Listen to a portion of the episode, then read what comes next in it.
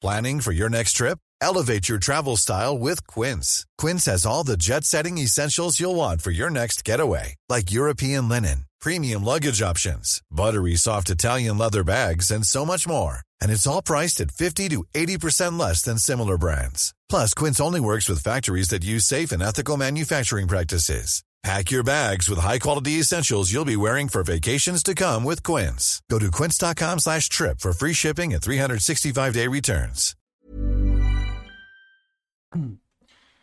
Hola, ¿qué tal? ¿Cómo te encuentras? Mi nombre es Adrián Guzmán. Bienvenido nuevamente a esta sección que se pretende sea un club de lectura slash club de estudio, donde no solamente analicemos fragmentos de libros, sino también eh, cosas que puedan servir a tu desarrollo personal, profesional, como pueden ser videos, conferencias, cursos, talleres, etcétera, ¿no? Nosotros hacemos una investigación gracias a los miembros CAT que nos comentan, ¿sabes qué? Me gustaría aprender más sobre este tema, eh, me gustaría reforzar este tema o me gustaría saber tu opinión sobre este tema, también es válido. Esto sirve como complemento a los People of Tijuana, que es el formato principal donde sacamos entrevistas, pláticas con profesionales, ¿no? Que te ayuden tanto a incursionar dentro de un tema como también te ayuden a crear hábitos positivos, te ayuden a lo mejor en tips para facilitar ciertas plataformas, herramientas que te puedan servir, etc. En el episodio pasado vamos a irnos por una ramificación, digo, estamos en el libro de Titanes, que igual, eh, si no lo tienes, te dejamos un link en la descripción donde puedes conseguirlo. Es en Amazon bastante fácil, bastante sencillo. Es el libro por Tim Ferriss. Igual eh, en ocasiones ya sabes que cada edición a veces cambian las portadas, entonces no te dejes guiar mucho por la, por la portada, sino por el título y el autor. ¿Ok? Eh, en esta ramificación que mencionamos en el episodio pasado eh, estaba Arnold Schwarzenegger, que quienes no lo conozcan es un actor muy famoso, fue el Terminator, eh, fue también Conan el Bárbaro, que también aquí lo platica un poquito su experiencia de cómo fue crear esa película. Hay algunos datos curiosos, como por ejemplo que Arnold Schwarzenegger viene de Austria. Eh, sé que para algunos a lo mejor les es difícil como ubicar eh, el país y en, ocasiones incluso me ha tocado gente que confunde ¿no? su origen, pero él es de Austria. Él Realmente la razón, a sus 20 años, aquí dice, eh, dominaba el deporte del fisioculturismo de competición y se convirtió en la persona más joven en ganar el título de Mister Universo. Con la mirada puesta en Hollywood, es decir, que aquí ya él, a pesar, pues ya lo dominaba, él, su idea era llegar a Hollywood, eh, emigró a Estados Unidos en 1968 y allí ganó cinco títulos de Mister Universo y, siete de Mister Olimpia antes de retirarse del, culturismo de competición y dedicarse a ser actor. Entonces él básicamente pues ganó todo, ¿no? Eh, si te preguntas de dónde sale esta información, fue una entrevista, digo, en caso de que no hayas visto los videos pasados, ¿no? Esta es una entrevista que se le hizo a Arnold Schwarzenegger, o sea, fue hecha por Tim Ferriss, el autor del libro. Eh, él directamente corrobora todos estos datos. Entonces, es lo padre, ¿no? Que cuando es sacado de una entrevista en un libro, pues ya no es solamente parte de una biografía que a lo mejor dijo otra persona, sino aquí realmente pues, toda esta información fue eh, comprobada por Arnold Schwarzenegger, ¿no? Otro dato curioso que, bueno, yo no sabía es que cuando él empezó como actor, eh, iba por el alias de Arnold Strong, que es Arnold Fuerte traducido, ¿no? Pero no utilizaba su apellido, lo cual se me hace curioso, fue inteligente, creo yo, como decimos, no, no quemas cartucho, sino que vas de una manera un poquito más con bajo perfil, sin generar mucha expectativa para ver, para tantearle el agua a los camotes, como decimos aquí en México, ¿no? Para tantear las aguas, para ver qué, qué resultaba, ¿no? De este experimento. Su primer gran éxito, como muchos saben, fue Conan el Bárbaro en 1982 hasta la fecha, sus películas han recaudado más de 3 millones de dólares. 3 mil millones de dólares. Sí, pues 3 millones es muy poquito. 3 mil millones de dólares en todo el mundo. También haciendo esta pequeña introducción al personaje, pues nos mencionan su carrera como político, ¿no? Fue gobernador de California, como muchos saben, del 2003 al 2010. Eh, hizo algunas adecuaciones ahí en el gobierno, la idea de la reestructuración, eh, de remodelar incluso, si mal no recuerdo, creo que eso lo menciona, eh, que era el ah, reconstrucción de infraestructuras cruciales de California en su plan, con su plan de crecimiento estratégico. Eh, no sé exactamente porque no sé muy bien la historia de cómo fue su paso político.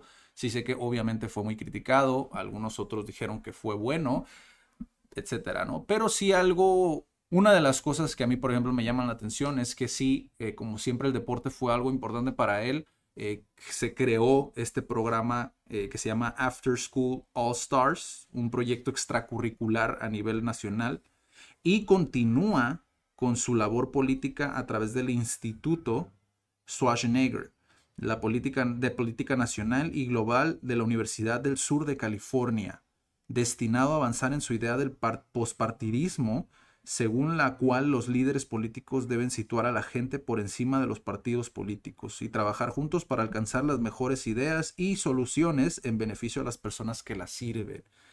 Bueno, esta es una introducción simplemente. Eh, obviamente cabe resaltar de esto, hablando en cuestión de desarrollo personal como tal, eh, que él siempre tuvo muy claro que quería trascender, como te lo mencioné antes, ¿no? Él, como que siempre tuvo esa visión y se deja entrever en lo que veremos a continuación, ¿no?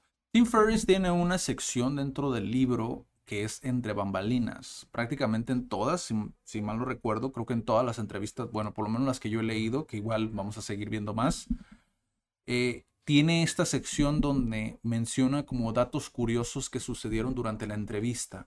Algunos de estos datos sí te enseñan como ciertas lecciones, como por ejemplo hay uno en particular que incluso también sorprendió a Arnold Schwarzenegger y, que a la vez pues te deja bien parado, ¿no? Bien visto por la persona eh, a la que estás entrevistando, que es generar una copia de seguridad. Existen como aparatitos que te ayudan como a generar copias de seguridad por si pierdes el audio, por si pierdes el material o lo que sea, ¿no? Entonces, él menciona, Tim Ferriss menciona como un poquito sobre esto, que igual, si quieres verlo más a profundidad, ahí tienes el libro en la descripción, eh, pero básicamente es eso, ¿no? Como hombre precavido vale por dos y a la vez pues de alguna manera te edificas, ¿no? Te, te, hace ver más importante. ¿Por qué? Porque él, él, lo dice, ninguna persona ocupada está dispuesta a hacer una entrevista de una a tres horas que jamás vaya a publicarse. Entonces, como que de cierta manera él deja entrever, ¿qué pasaría si perdieras ese material? ¿Qué sucedería en ese momento que no entregaras ese trabajo? Lo que sea, ¿no? Porque lo puedes aplicar a muchas partes de nuestra vida. ¿Qué pasaría?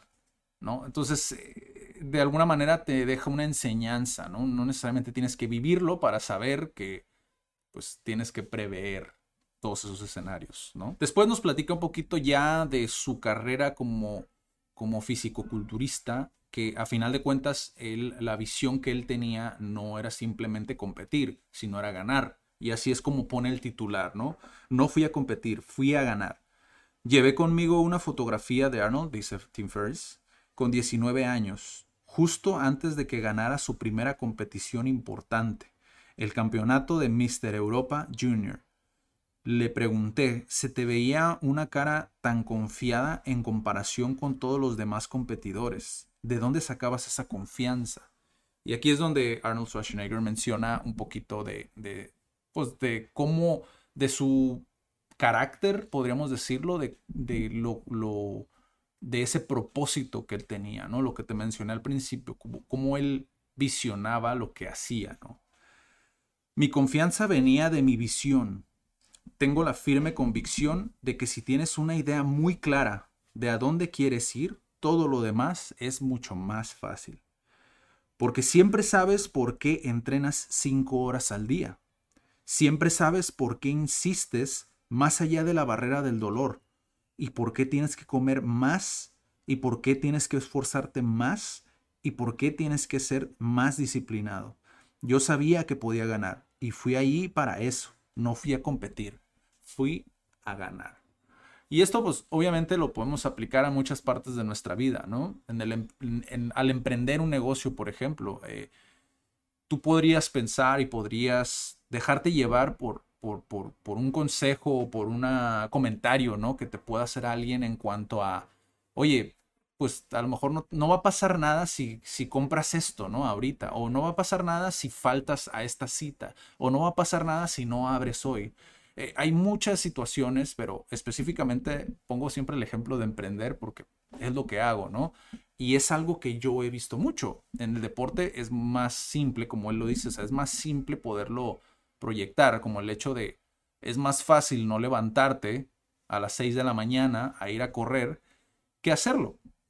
Entonces, cuando tú tienes un propósito y ves que, que eso no te va a ayudar a llegar a donde quieres llegar, pues realmente ya no es tan simple. Ya no es tan simple como decir, hoy no lo voy a hacer, porque ya tienes claro lo que quieres hacer. Si no, de otra manera, simplemente te estás engañando a ti mismo. Y esto aplica a muchas cosas, ¿no? Ir a la universidad, eh, ser doctor, ¿no? Es más fácil no atender a tus clientes a las 8 de la noche, dejar de atenderlos porque pues quieres dormir, ¿no? Es más fácil, pero si tu propósito es ayudar a la gente a, que tengan buena salud, pues a lo mejor se te va a hacer un poco más difícil no atenderlos, ¿no? Entonces, son este tipo de cosas que dependiendo la perspectiva y qué es lo que quieras hacer, cambia. Y es lo que se menciona, ¿no? Eh, cuando ya lo tienes muy claro y muy definido, es más fácil hacer lo que tienes que hacer que lo que no deberías de estar haciendo porque solito como que tu autoestima va disminuyendo, tu autoconfianza va disminuyendo, porque tú sabes que no estás haciendo lo mejor que podrías hacer. Complejo, abstracto, pero igual déjame en los comentarios si, te gustó este ejemplo, ¿no? Eh, o, si a lo mejor te queda un poquito confuso, igual podríamos seguir abordándolo, ¿no? Ahorita simplemente estamos utilizando como ejemplo eh, a Arnold Schwarzenegger, pero su historia es bastante inspiradora. Y lo que es importante saber aquí es que no, no empezó siendo lo que es. O sea, él simplemente, aquí te lo está mencionando. Esas competencias a sus 19 años, o sea, él fue la primera que ganó y aún así él ya tenía esa confianza. O sea, no tenía a lo mejor ese dinero que tiene hoy, esos millones, que igual ahorita viene una historia muy interesante sobre el dinero. Pero hablando pura y sencillamente de la confianza para ganar algo que dentro de un proceso que conlleva mucho esfuerzo y mucha determinación, tener esa confianza y decir, es que yo ya sé lo que hice para poder estar aquí, poder tener esa salud mental intacta, porque sé que hice todo lo que tenía que haber hecho. Y si pierdo, no importa, porque sé que hice todo lo que podía haber hecho.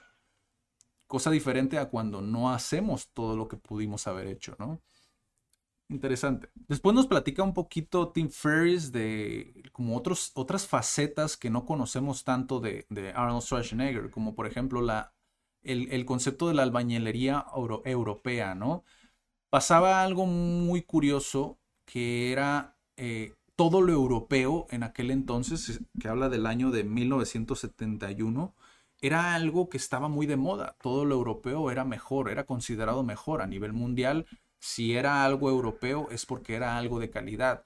Y Arnold en aquel entonces su visión empresarial, el emprender ese negocio porque vio, eh, tenía esa ambición, al igual como dentro del físico-culturismo, él notó esto, que lo europeo para, por alguna razón era algo que a la gente era muy, muy, muy eh, deseado, ¿no? Y en 1971 montó esta empresa de albañilería con su mejor amigo, Franco Columbu.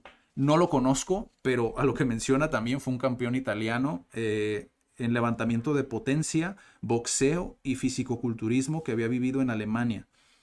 Y aquí menciona lo de lo europeo. Y menciona un poquito cómo era la cuestión de la negociación, que me, se me hace interesante y creo que también se te puede ser interesante para ti, ¿no? Franco hacía el papel de malo y yo hacía el papel de bueno. Fuimos a una casa y alguien dijo, bueno, mire, Mire qué patio. Está completamente quebrado. ¿Podrían hacer el patio nuevo? Yo dije, sí. Y salimos a medir el espacio. Pero lo hicimos eh, con el sistema métrico. Cosa curiosa, ¿no? Eh, por entonces nadie en California era capaz de pensar en metros y centímetros, porque como sabrás utilizan los, los pies y las pulgadas, si mal no recuerdo. Eh, medimos y dijimos 4 metros y 82 centímetros no tenían ni idea de lo que estábamos hablando. Anotamos dólares y cantidades y centímetros cuadrados y metros cuadrados. Entonces yo me acerqué al tipo y le dije, le sale por 5 mil dólares. Y el tipo se quedó petrificado. Dijo, ¿Cinco mil dólares? Eso es exorbitante. Yo respondí, ¿qué cantidad esperaba usted? Negociación, ¿no? Y dijo, esperaba algo así como dos mil o tres mil, a lo que yo respondí, déjeme hablar con mi compañero porque él es en realidad el experto en albañilería. Aquí utilizando un poquito la edificación, ¿no? El hacer ver más importante al compañero para que lo que sea que él diga, la persona, el cliente, lo va a tomar todavía como multiplicado, ¿no? La, de importancia. Eh, déjeme hablar con mi compañero, él es en realidad el experto en albañilería, pero puedo intentar que le baje un poco el presupuesto. Voy a ver si le aprieto un poco las clavijas. Entonces me dirigí a Franco y empecé a hablarle en alemán. Ojo ahí, ya lo europeo era algo, algo muy deseado por la gente, ¿no? Algo muy interesante para ellos. Entonces el que él hablara en alemán potenciaba todavía más el argumento, la, la contraparte, ¿no? El, poder abordar tu posible duda que tengas sobre mi servicio. Yo obviamente intento hacer que tengas el mejor trato. Sin embargo, es como, ok, voy a, voy a todavía potenciar como este deseo que tú tienes, este interés eh, todavía más, ¿no? Y aquí, pues obviamente, Tim Ferriss no pone lo que dijo en alemán, porque pues, no habla alemán. Eh, pero pone como entre paréntesis eh, todo lo que dijo en alemán. Y seguí y seguí y empecé a hablarle y, me respondía en gritos en italiano, ¿no? Eh, también europeo. Y luego de repente nos callamos. Me dirigí al tipo de la casa y le dije, bueno, lo tengo. He conseguido que baje a 3.800, es decir, de 5.000 bajó a 3.800. La persona dijo 2.000 a 3.000.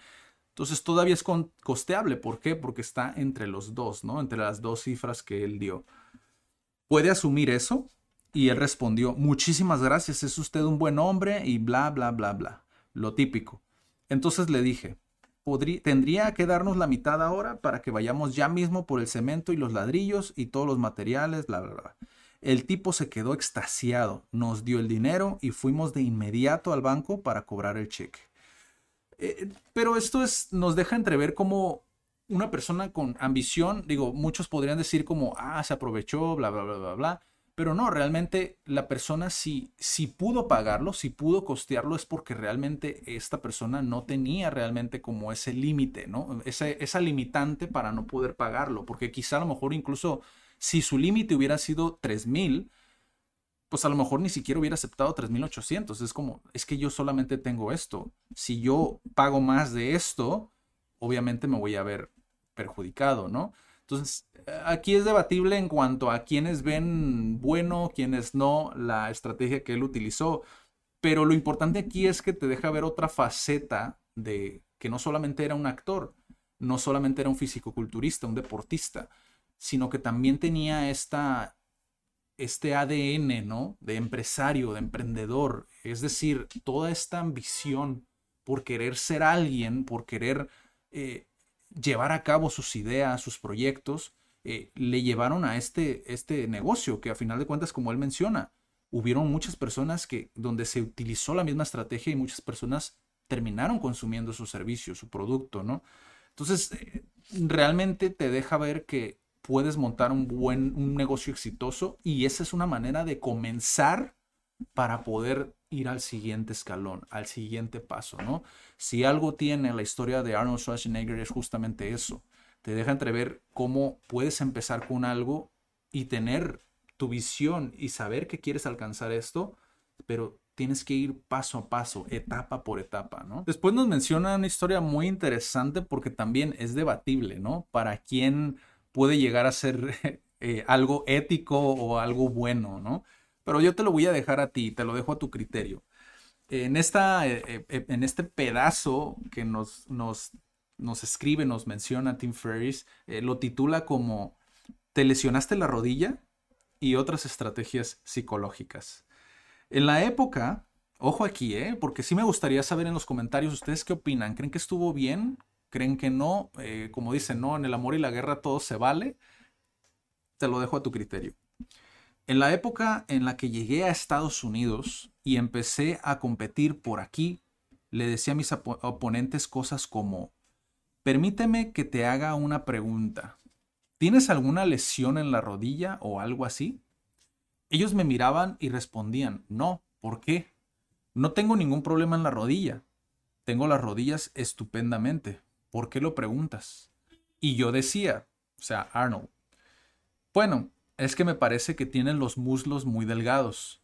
Pensé que igual no puedes hacer bien las sentadillas o que tienes algún problema para extender las piernas. Y después los veía durante dos horas de gimnasio, siempre delante del espejo, atento a sus muslos. La gente es vulnerable a estas cosas. Por supuesto, cuando tienes una competición, usas todo esto. Le preguntas a la gente un instante si ha estado enferma porque la ves más delgada. O, ¿has tomado alimentos salados últimamente? Porque parece que tienes retención de líquidos y no se te ven los músculos tan marcados como hace una semana o así. Eso descoloca a la gente de una manera increíble. ¿Tú qué piensas? ¿Crees que esto es bueno? Eh, digo, yo entiendo que existe, existe un choque ahorita generacional muy importante, ¿no? Entre qué es lo correcto y qué no es lo correcto. Esto quizás si, si saliera en un TikTok, por ejemplo, o en un video, ¿no? Como de estrategias para ganar competencias, por ejemplo. Quizá a lo mejor la gente, como dicen ahorita, ¿no? Lo cancelarían. Es debatible. Sin embargo, es, vuelvo a lo mismo, cuando él simplemente lo veía como una manera de poder descolocar a la gente para poder ver incluso si la gente tenía como esa, esa actitud, ese deseo ardiente, ¿sabes? Como esa, eso que él tenía. Tenía una visión clara. Y por más que hubieran llegado personas a decirle como, hey, consumiste alimentos salados últimamente porque te veo que no están tan marcados tus músculos. Quizá a lo mejor él no le hubiera importado. Sin embargo, es verdad que hay mucha gente que para ellos es, es más susceptible, ¿no? Como a, a que esos comentarios les puedan afectar a un nivel todavía más profundo. Entonces, es una balanza un poquito inclinada más hacia lo, pues sí, la estrategia psicológica, como dice él, ¿no? Entonces, déjame en los comentarios, ¿tú qué opinas? ¿Tú qué hubieras hecho? ¿Tú crees que estuvo bien eso que hizo o no? Ahora sí, viene la parte interesante de cómo Arnold amasó tanto dinero, cómo amasó millones antes de... Antes, incluso, fíjense, esto es algo impresionante porque muchos creen que él se volvió millonario en el momento en el que empezó a hacer películas, en el momento en el que él entró al cine. Sin embargo, Arnold, Schwarzenegger ya había amasado millones de dólares antes de convertirse en una estrella de cine. Y eso es lo importante de este episodio. Al principio, lo dice Arnold, no me apoyaba en mi carrera no me apoyaba en mi carrera cinematográfica para ganarme la vida. Esa era mi intención porque con los años fui viendo que toda la gente que entrenaba en el gimnasio y que iba a las clases de interpretación era muy vulnerable porque no tenía dinero. Ojo ahí, primer indicativo de que él sabía su realidad, él entendía perfectamente el contexto en el cual estaba a través de la experiencia de otros deportistas, eh, veía que el dinero era algo muy importante y que lo podía dejar vulnerable en algún punto si hacía el all-in, ¿no? Todo por el todo. Entonces, él ya entendía esto y debía aceptar todo lo que me ofrecían, todo lo que le ofrecían a ellos, ¿no? Porque su vida dependía de eso. Es decir, Aquí es un término muy interesante que también se utiliza en, el mundo de las inversiones, ¿no? Que es el apalancamiento. Cuando tú tienes todo por el todo, por ejemplo, las personas que entran a trabajar en una empresa, vamos a poner ese ejemplo. La gente que entra a trabajar en una empresa está todo por el todo y que no tiene otra opción, ¿no? No tienes otra opción porque te demoraría un mes más conseguir otro trabajo. Entonces estoy vulnerable, ¿por qué? Porque yo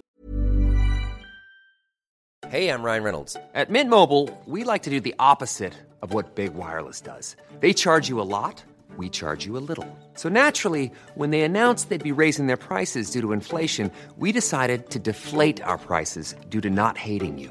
That's right. We're cutting the price of Mint Unlimited from $30 a month to just $15 a month. Give it a try at mintmobile.com slash switch. $45 upfront for three months plus taxes and fees. Promote for new customers for limited time. Unlimited more than 40 gigabytes per month. Slows. Full terms at mintmobile.com. Hey, folks, I'm Mark Marin from the WTF Podcast, and this episode is brought to you by Kleenex Ultra Soft Tissues, your ally to help tackle your allergy symptoms this season. I love the change of seasons, but nobody loves pollen and all those other things floating in the air that make you sneeze during this nice weather. Kleenex Ultra Soft Tissues are hypoallergenic and allergist approved, so fight back against watery eyes and runny noses without worrying about irritating your skin. For this allergy season, grab Kleenex and face allergies head on. Dependo de esta empresa.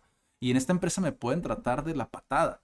Pueden a lo mejor no respetar mis derechos como trabajador, pueden pagarme lo que quieran, eh, pueden insultarme. He sabido de casos de personas que llegan conmigo y me, me comentan como su caso, ¿no? Dentro de una empresa. Es difícil poder siquiera visionar esto que menciona Arnold. Sé que es difícil para mucha gente, sin embargo, cuando logras adaptarlo como esto que te menciona él, el, el, el, que, el saber que estás vulnerable, te ayuda muchísimo a entender tu situación a un nivel donde puedas pensar en soluciones que te ayuden a ti. No verlo solamente como lo que le sirvió a Arnold Schwarzenegger, que creo que ese es el, el, error que cometemos muchos, ¿no? ¿no? No cómo le funcionó a él, sino cómo eso que le funcionó a él lo puedo adaptar a mi vida, ¿no? Eso también te puede servir muchísimo. Yo no quería llegar a esa situación. Pensé que si era listo con los bienes inmobiliarios, aquí ya había pensado en una solución, como te digo, y guardaba el poco dinero que ganaba con el culturismo y con los seminarios y con mis ventas de curso por correo, podría ahorrar lo suficiente como para invertir dinero en un edificio de apartamentos. Y estamos hablando de los años 70. Y él ya pensaba en eso. Digo, yo entiendo que hay muchas personas, incluso desde los años 40, ¿no? Que 30 eh, o incluso hasta antes, ¿no?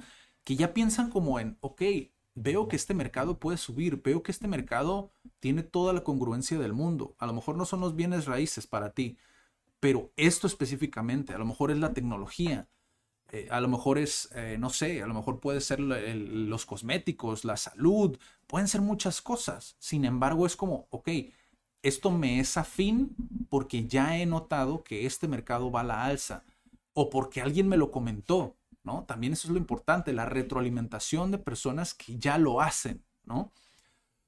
Entonces, decía, dice él, ¿no? En los años 70 me di cuenta, aquí va el, el dato fuerte, ¿no? Me di cuenta de que la tasa de inflación era muy alta y que, por tanto, una inversión así es imbatible. Él ya estaba decidido. Los edificios que yo compraría por 500 mil dólares alcanzarían los 800 mil dólares ese mismo año. Y solo invertí unos 100 mil, así que le sacaba unos 300% al dinero, al dinero. Rápidamente amplié e intercambié mis edificios y compré más edificios de, apartamentos por la calle Main Street de Santa Mónica. Es decir, no solamente fue en cualquier parte, o sea, sino en la calle principal de Santa Mónica él, ya lo tenía claro, ¿no? E hizo su investigación, por eso incluso actualmente estamos trabajando en un libro y, tiene todo el sentido del mundo, el, el hacer tu chamba de investigar, el hacer tu chamba de estudiar, no solamente de investigar y tener la información ahí, sino estudiarla, ¿no? Aproveché una década mágica y, pues sí, básicamente, ¿no? Eh, fue una oportunidad y me convertí en millonario con inversiones inmobiliarias. Esto antes de ser una estrella de cine, o sea, para que vean, o sea, la gente cree muchas veces eh, que Arnold Schwarzenegger entró al cine para poder hacer dinero, pero él ya tenía dinero, él ya era millonario. Entonces, te deja entrever la ambición que tenía. A veces confundimos nuestras ambiciones con el dinero. Creemos que la ambición siempre va vinculada con el dinero. Pero la ambición a veces puede ser llegar a ese propósito, el poder tener esa ambición de hacer películas para poder llegar a la gente y para poder ayudarles y para poder conocer más gente y poder, poder seguir aprendiendo. Pueden ser muchas cosas, no necesariamente tiene que ser el dinero, ¿no?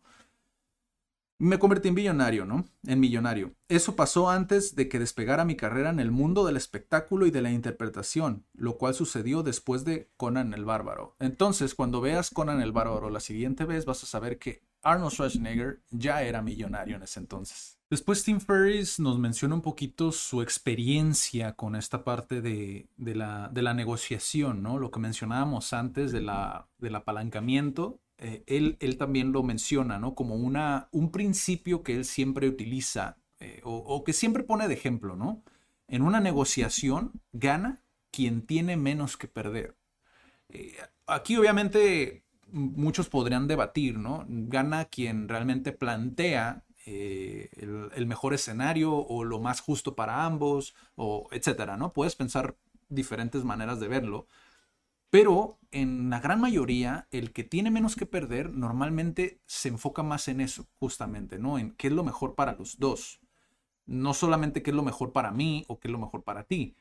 Y como yo tengo menos que perder dentro de esta negociación, puedo enfocarme realmente en qué es lo justo para ambos, ¿no? Sé que habrá personas que obviamente lo llevan al otro, a la otra cara de la moneda, ¿no? Donde, pues, yo voy a sacar ventaja porque yo tengo menos que perder y por ende vas a hacer lo que yo te diga que tengas que hacer. Entonces, sí, puede ir para muchos lados, pero es muy bueno entender que cuando tú vas a negociar, como lo hizo Arnold Schwarzenegger, que es decir, yo no me voy a meter a full al, al, cine porque me van a dar cualquier papel, lo que ellos quieran darme. Entonces, cuando yo, si yo no tengo nada que perder al rechazar un papel de, de películas, eh, entonces yo voy a tener esa paciencia porque no necesito el dinero. Yo lo hago porque quiero realmente incursionar en el cine, pero que sea de la manera en la que yo más cómodo me sienta. Es una manera muy inteligente de planteártelo. Incluso dentro de las inversiones es lo mejor que puedes hacer. Aparte de la diversificación, es el hecho de ver qué tratos dejas pasar y cuáles sí aceptas, qué activos dejas pasar, qué oleadas dejas pasar eh, ahí guiño guiño, criptomonedas, por ejemplo, hay muchas personas que lo dejan pasar porque dicen, no necesito ese dinero, no necesito arriesgarme tanto. Si yo ya tengo mi plan de retiro, ya tengo todos mis activos, ¿no? Ya lo tengo todo diversificado, pues a lo mejor esto no lo, no lo tomo en consideración, ¿no? Como esto, muchos ejemplos, obviamente, ¿no? Después menciona eh, Tim Ferriss esto justamente que te digo. Él podía rechazar, es decir, Arnold Schwarzenegger, podía rechazar los papeles cortos porque tenía flujo de fondos de eh, sus inversiones inmobiliarias. Como nota relacionada, Arnold hace películas o actúa como estrella en ellas, pero no invierte en ellas. Está al margen de la volatilidad de su propia carrera cinematográfica, invirtiendo sobre todo en bienes inmobiliarios. Hasta ahora, yo también he seguido un enfoque parecido, o sea, Tim, Tim Ferriss, centrándome en dos extremos del espectro. Startups tecnológicas, es decir, emprendimientos tecnológicos en fase inicial de una volatilidad extrema y bienes inmobiliarios que no me importaría conservar para siempre si fuera necesario. Entonces ves las dos caras de la moneda, ¿no? Es decir, invierto en algo que sé que puede ser volátil, obviamente. Tim Ferriss, no sé si lo menciona aquí, pero lo menciona en alguna parte del libro o incluso en sus podcasts, también lo puedes ir a, a escuchar. Pero él menciona un poquito sobre su proceso al momento de filtrar que, en qué emprendimientos va a invertir, ¿no? Es decir, Así como él te dice que invierte en emprendimientos muy volátiles e invierte en bienes que no le importaría tenerlos para siempre, es decir, a largo plazo, muy largo plazo. Eh, en estos que son tan volátiles, aún así él tiene una, un método para poder filtrarlos, para poder decir, ok, invierto en este o no invierto en este, ¿no? Entonces, es volátil, sí, pero él ya tiene un sistema desarrollado. ¿Por qué te digo esto? Porque tampoco es bueno tomarlo literalmente. Es decir, ah, pues invierto en algo volátil e invierto en algo estable. Y ya mis dos, mi portafolio, ¿no? No. Realmente necesitas pensar más que eso. Es decir, para poder invertir en algo volátil tiene que tener una congruencia lo que estás haciendo, ¿no? Y que no te afecte o no te lastime, no te deje vulnerable, como en el caso, por ejemplo, que menciona eh, Arnold Schwarzenegger, de las personas que entraban al cine y tomaban lo que fuera, cualquier limosna básicamente, porque estaban vulnerables, no tenían dinero, entonces necesitaban trabajo. Y el necesitar el trabajo te pone en una posición muy vulnerable, sobre todo si el empleador, las personas que no tienen a lo mejor, porque sé que hay empleadores que son muy buenos, obviamente, pero hay empleadores que no se tocan el corazón y que van a abusar de su, de su posición de poder. Entonces tienes que tener cuidado porque necesitar el trabajo de personas así puede ser muy, muy contraproducente. Entonces te puede lastimar bastante. Y como resultado de esto, de esta preparación, que es lo que siempre, siempre, siempre recomiendo a la gente, prepárate, investiga, estudia, acciona, ¿no? De hecho, el modelo de idea que creamos, digo, creo que nunca lo he mencionado aquí, pero es idea, desarrolla, educa, actúa. Es decir, idea, crea algo, crea algo que que, que, tú te sientas cómodo con eso, ¿no? Que, que, que, plasme toda tu visión. Desarrollalo, segundo paso, desarrollalo, eh, ve, eh, ponte en el pizarrón, desarrollalo como, como tu conocimiento mejor te dé.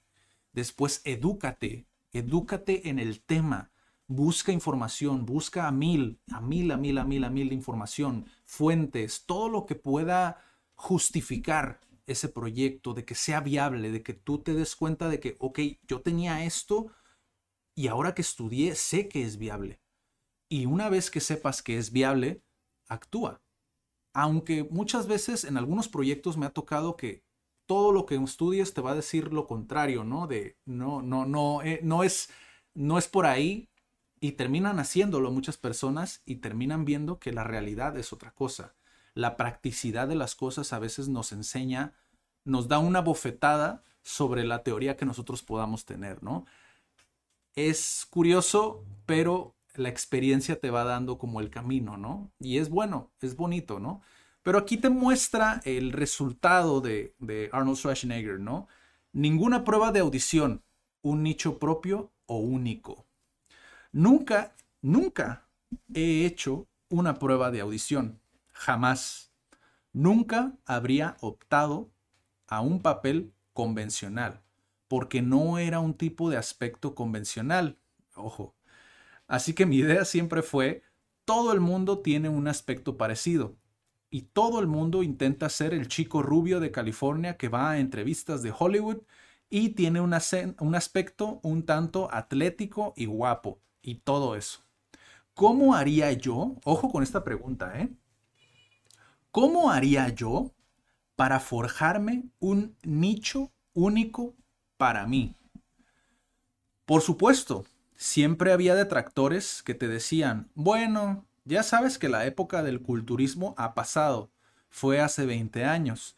Tú eres demasiado grande, demasiado gigantesco, demasiado musculoso, nunca harás películas. Eso era lo que decían los productores al principio en Hollywood.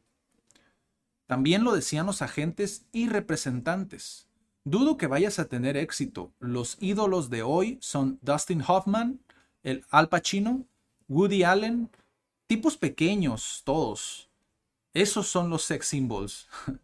Mírate, pesas más de 100 kilos. Esos tiempos ya pasaron. Pero me sentía muy fuerte y tenía muy claro que llegaría el momento en que alguien apreciara, apreciara justamente eso. Paciencia, porque él ya no tenía esta, ya no tenía esta urgencia, ¿no? Como muchas personas pasa, es como todo por el todo y tengo la urgencia de sacar dinero porque necesito pagar mis deudas, necesito pagar la renta de mi casa, necesito pagar la comida. Es justamente eso, el poder prepararte para esos escenarios. Jim Brown lo menciona como prepárate para el invierno.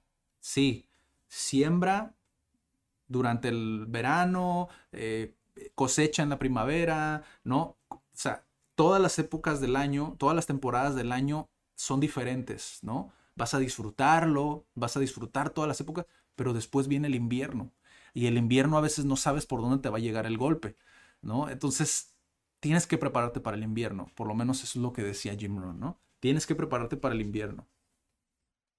Al final, justo eso que los agentes y los representantes y los ejecutivos de los estudios dijeron que sería un obstáculo total, se convirtió en un valor y mi carrera empezó a despegar. Aquí Tim Ferriss nos menciona un poquito de, de su perspectiva, ¿no? Arnold consiguió convertir sus mayores defectos, entre comillas, en sus mayores activos, en parte debido a que podía esperar y no necesitaba correr para pagarse el alquiler, lo mismo que te dije. Me contó una anécdota ilustrativa de la saga Terminator. Jim Cameron, el, director, dijo, si no tuviéramos, si no hubiéramos tenido, y esto lo dijo el director, ¿eh? Si no hubiéramos tenido a Arnold Schwarzenegger, no habríamos podido hacer la película, porque solo él sonaba como una máquina. Interesante. Digo, no, no creo que haya más que añadir en este capítulo. Creo que es algo muy, muy interesante el, el volver un defecto, entre comillas, que podamos tener en nuestro más grande fortaleza, en eso que nos diferencia, ¿no? Actualmente lo vemos mucho. Lo vemos mucho como marcas personales. Eh, incluso a veces como consumidores de contenido no sabemos por qué vemos a tal youtuber, por qué vemos a tal streamer, por qué vemos a tal persona en Instagram o en Facebook y a veces tiene que ver con eso, porque saben transformar ese defecto o esa virtud, lo que tú quieras, eso que los hace únicos, eso que, que para algunos incluso puede llegar a ser una inseguridad. El hecho de que lo plasmen a través de una pantalla resuene con nosotros es lo que nos hace consumir su contenido. Es lo que genera ese valor, ¿no? Esa transparencia, si quieres verlo así, ¿no? Después nos menciona un poquito de, de su película más, ah, más rentable en cuestión de dinero, eh, que fue la, que te mencioné al principio, ¿no? Los gemelos golpean dos veces. O no sé si te la mencioné ni siquiera. A lo mejor fue en una toma falsa, ¿no? Eh, la película Los gemelos golpean dos veces, Twins, que se llama en inglés, que no estoy seguro si la vi, pero sé que sale Danny DeVito. Entonces, eh, creo saber cuál es la película, ¿no? Pero de igual manera es muy interesante ver esto porque también Arnold estaba, estaba muy consciente de algo, que él podía llegar a tener este lado humorístico, porque ya lo habíamos visto en Conan el Bárbaro, lo habíamos visto en Terminator, pero nunca lo habíamos visto en comedia, lo cual para él era un reto o no. Vamos a ver. Los gemelos golpean dos veces, cuajó, porque, o sea, funcionó, está raro ahí esa palabra, o sea, funcionó porque yo estaba convencido de mi gran faceta cómica y de que si alguien tenía la paciencia y las ganas de trabajar conmigo como director, sería capaz de extraer de mí ese humor. A Arnold le encantaban los cazafantasmas, así que buscó a su director, Ivan Reitman, como la mayoría de la gente pensaba que, una comedia con Schwarzenegger iba a ser un fracaso, aprovecharon aquel punto flaco. Nos sentamos, ojo aquí porque también es que estas anécdotas valen oro porque te dejan ver de viva voz de él eh, cómo fue que, que, se sentaron ahí, o sea, viendo que podía ser un fracaso, cómo se sentó él con el director a plantearles como, ok, ya hice Conan el Bárbaro, ya hice Terminator, ya soy lo que soy, ¿no? Soy millonario, pero quiero explorar lo cómico, ¿no? Es justo esta hambre de querer seguir aprendiendo, ¿no? Nos sentamos en un restaurante e hicimos un trato sobre una servilleta. Haremos la película sin cobrar nada. O sea, estaba tan convencido él de que iba a funcionar, de que dijo, no vamos a cobrar, vamos a recibir un porcentaje.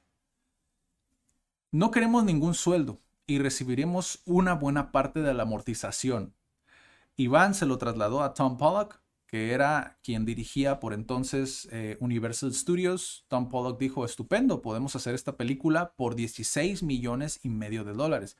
Si tus muchachos no cobran ningún sueldo y recibes una buena parte de la amortización, gran participación en los beneficios, les daremos el 37% o lo que sea para Danny DeVito.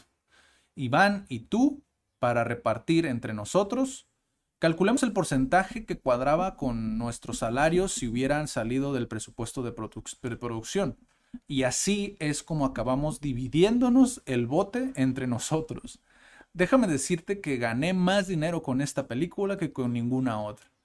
Y la vaca sigue dando leche. Es simplemente fantástico. Cuando salió la película, Tom Pollock dice, lo único que puedo decirles es que esto fue lo que me hicieron.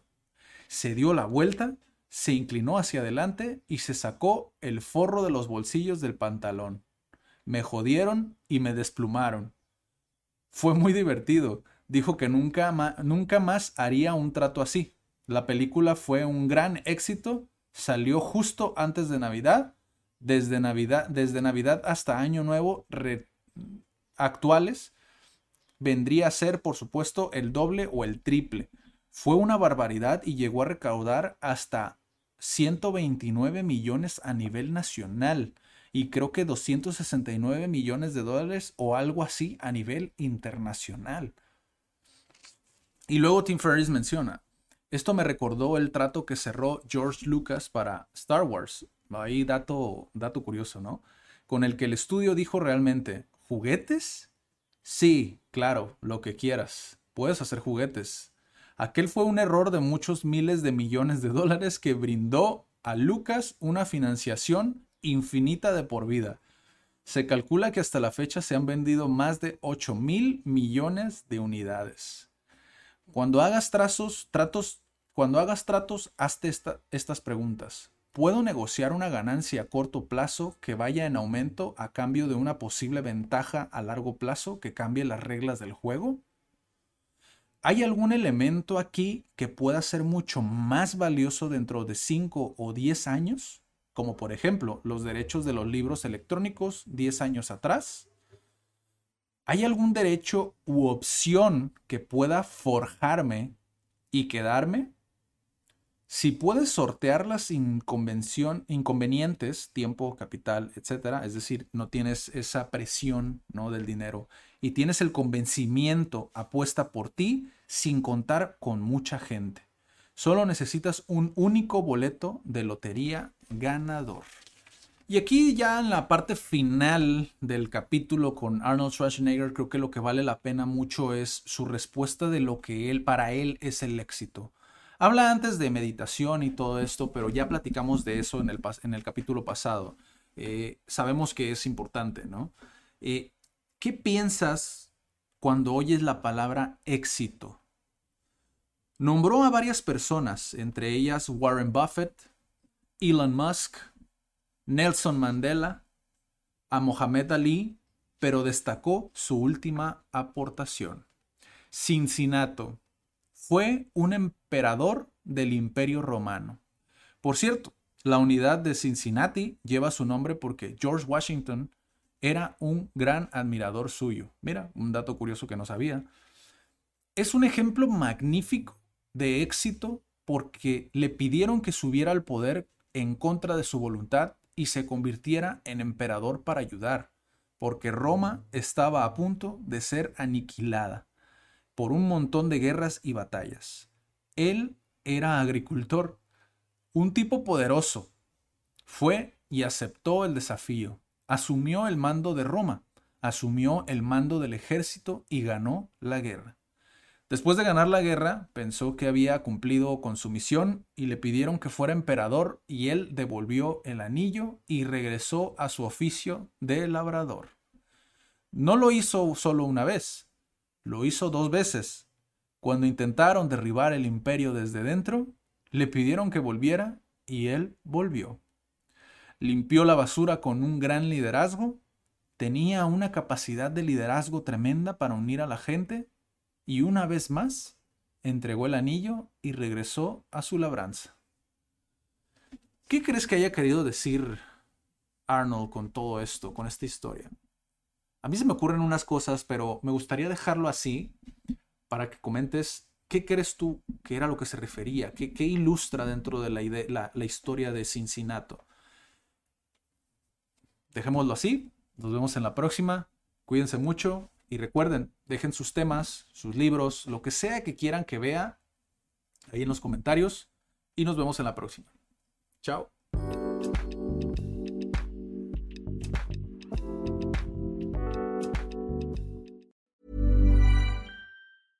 Hey, folks, I'm Mark Marin from the WTF Podcast, and this episode is brought to you by Kleenex Ultra Soft Tissues, your ally to help tackle your allergy symptoms this season. I love the change of seasons, but nobody loves pollen and all those other things floating in the air that make you sneeze during this nice weather. Kleenex Ultra Soft Tissues are hypoallergenic and allergist approved, so fight back against watery eyes and runny noses without worrying about irritating your skin. For this allergy season, grab Kleenex and face allergies head on.